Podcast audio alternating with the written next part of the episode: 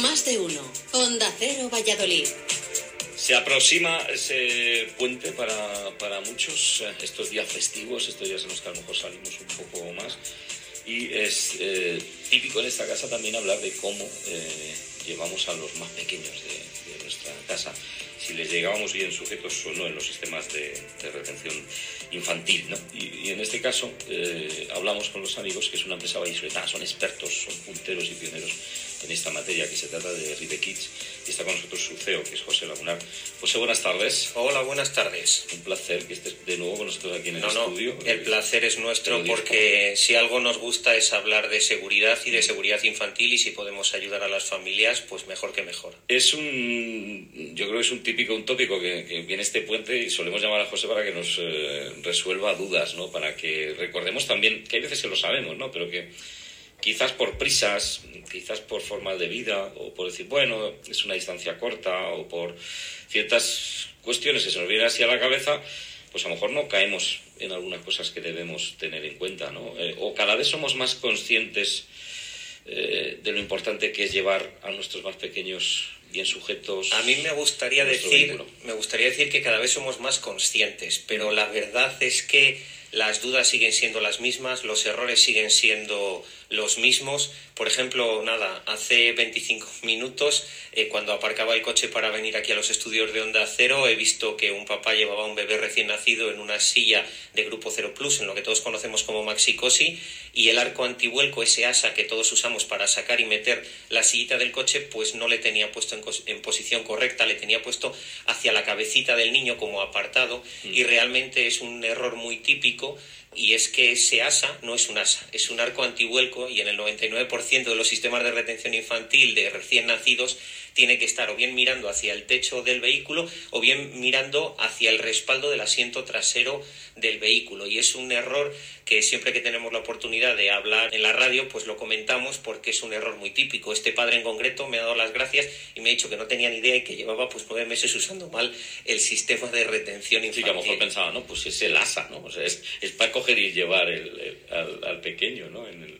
Sí, efectivamente. Luego, más errores ¿Qué, típicos. es, que eso te iba a decir yo, José, ¿cuáles son los errores así más típicos? Sí, pues otro error muy típico es el tema de que la gente compra sillas multigrupo, sillas que valen para bastantes edades, bastantes tipos de niños, pero se las usa mal. Y el principal error es cuando hay que dejar el arnés. La mayoría, el 99% de las sillas multigrupo, cuando digo sillas multigrupo, es sillas grupo 1, 2, 3, que las pueden empezar a usar los niños aproximadamente a partir de los 13 kilos y las van a poder usar hasta que pesan 36 kilos, hasta que son ya mayores. ¿Cuál es el error?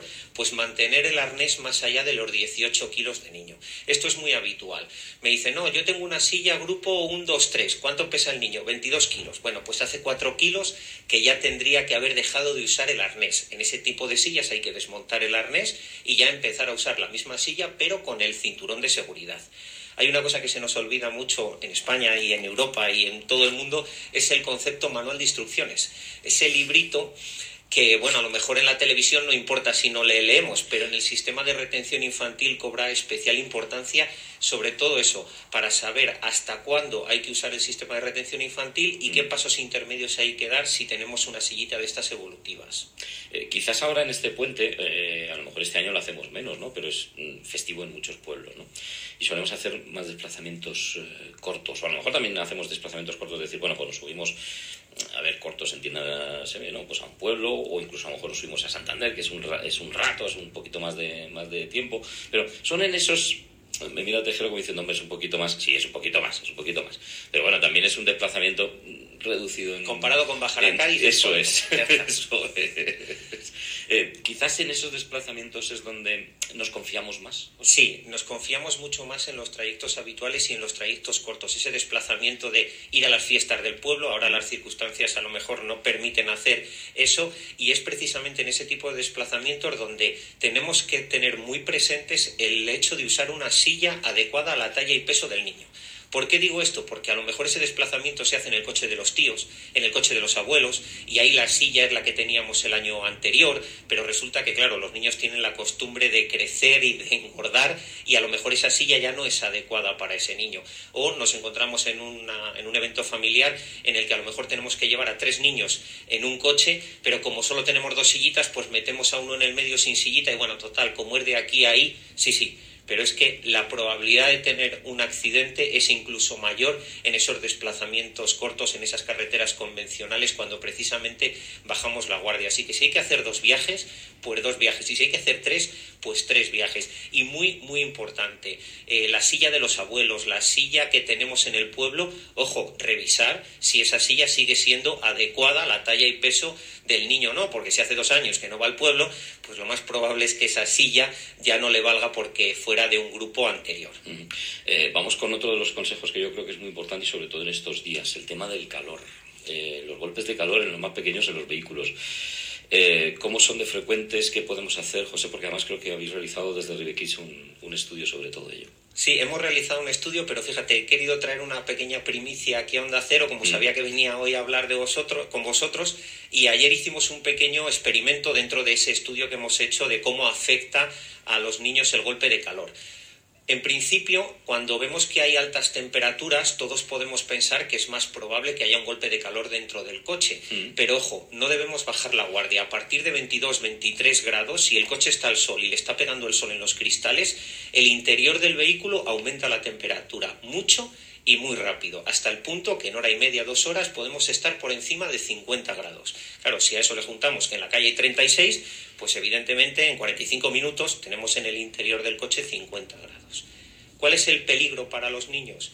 A partir de 40 a 42 grados. A partir de 42 grados ya empieza a haber muerte celular, ya los niños empiezan literalmente a apagarse poco a poco y si no se interviene de forma rápida, pues las consecuencias son fatales prácticamente todos los años vemos en las noticias alguna desgracia de este estilo y precisamente por eso en Ribequich hemos hecho el estudio para concienciar a la gente de la peligrosidad que conlleva dejar a un niño solo en el coche al sol, a un niño, a una mascota, a una persona mayor.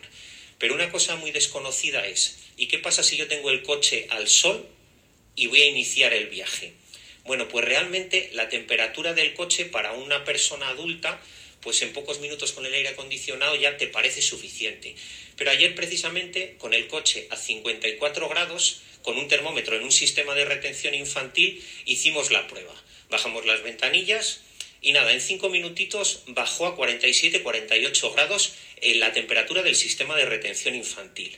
Encendimos el coche, pusimos el aire acondicionado, subimos las ventanillas y en aproximadamente 10 o 12 minutos conseguimos que la sillita bajara a 41 grados. En ese momento, un adulto puede pensar que el vehículo ya está preparado para poder viajar con seguridad y nada más lejos de la realidad, porque claro, las familias no tienen un termómetro como nosotros en el sistema de retención infantil. Colocar a un bebé en una sillita que está a 41 grados, pues lo mínimo que puede hacer el bebé es llorar, porque es su único mecanismo de defensa. Hicimos el trayecto monitorizando la temperatura mm. desde Iscar hasta Valladolid. Y cuando llegábamos a Valladolid, la temperatura en el sistema de retención infantil era de 32 grados. ¿Qué quiero decir con esto? Pues que no es todo lo que parece y que, por supuesto, los niños no tienen la termorregulación que tenemos los adultos. Así que si vamos a iniciar un viaje, hay que asegurarse muy mucho que la temperatura en el interior del coche sea realmente adecuada para el niño. Deberíamos haber esperado a que la temperatura en el interior del coche fuera de 31 grados reales antes de montar al niño, no montarle con 41 grados y si además iniciamos la marcha y el sol está pegando en el cristal, pues es mucho más difícil que baje la temperatura en el interior. Que nadie piense que porque en el climatizador ponga 22 grados, la temperatura ambiente del vehículo es 22 grados. Nada más lejos de la realidad. Y si encima la silla está colocada en un asiento en el que no hay cristales tintados y en el que le está pegando el sol de forma directa, pues siempre va a tener muchísimo más calor que nosotros y en consecuencia los niños pues lo van a pasar mal. Evidentemente cuando peor lo pasan y las consecuencias son absolutamente trágicas es Cuando paramos el coche le dejamos al sol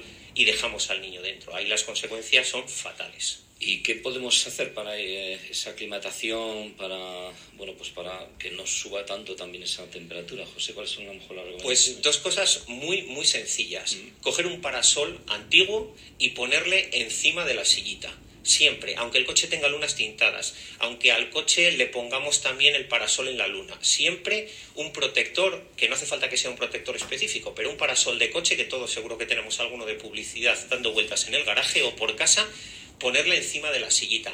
Con eso estamos reduciendo muchísimo la temperatura de la sillita. Y algo muy importante, muchas sillitas tienen la hebilla con la que hacemos el clic, sobre todo en recién nacidos, tiene una pequeña piececita metálica. Claro, si esa pieza metálica le está dando el sol directamente, ahí va a haber muchísima temperatura concentrada. Tapándolo vamos a resolver el problema. Y lo segundo, si vamos a iniciar la marcha, no tener prisa a la hora de enfriar el coche con el climatizador y tenerle siempre con una buena sombra. Un coche en una buena sombra, con el aire acondicionado puesto y no esperemos un minuto ni dos esperemos bastante más hasta que la temperatura interior del coche realmente sea la adecuada para que pueda entrar un niño dentro. Sobre todo si es un bebé recién nacido o si es un niño hasta dos añitos, dos añitos y medio. Si luego ya tienes un chaval de 13 o 14 años, como es mi caso, bueno, pues ahí no hace falta esperar tanto para que se monten en el coche porque ellos ya sí tienen una termorregulación mucho más parecida a la de un adulto. Gracias al CEO de Ribequich, a José Lagunar, por acercarse hasta nuestros estudios como siempre y por darnos estos sabios consejos. Gracias, José. Gracias a vosotros.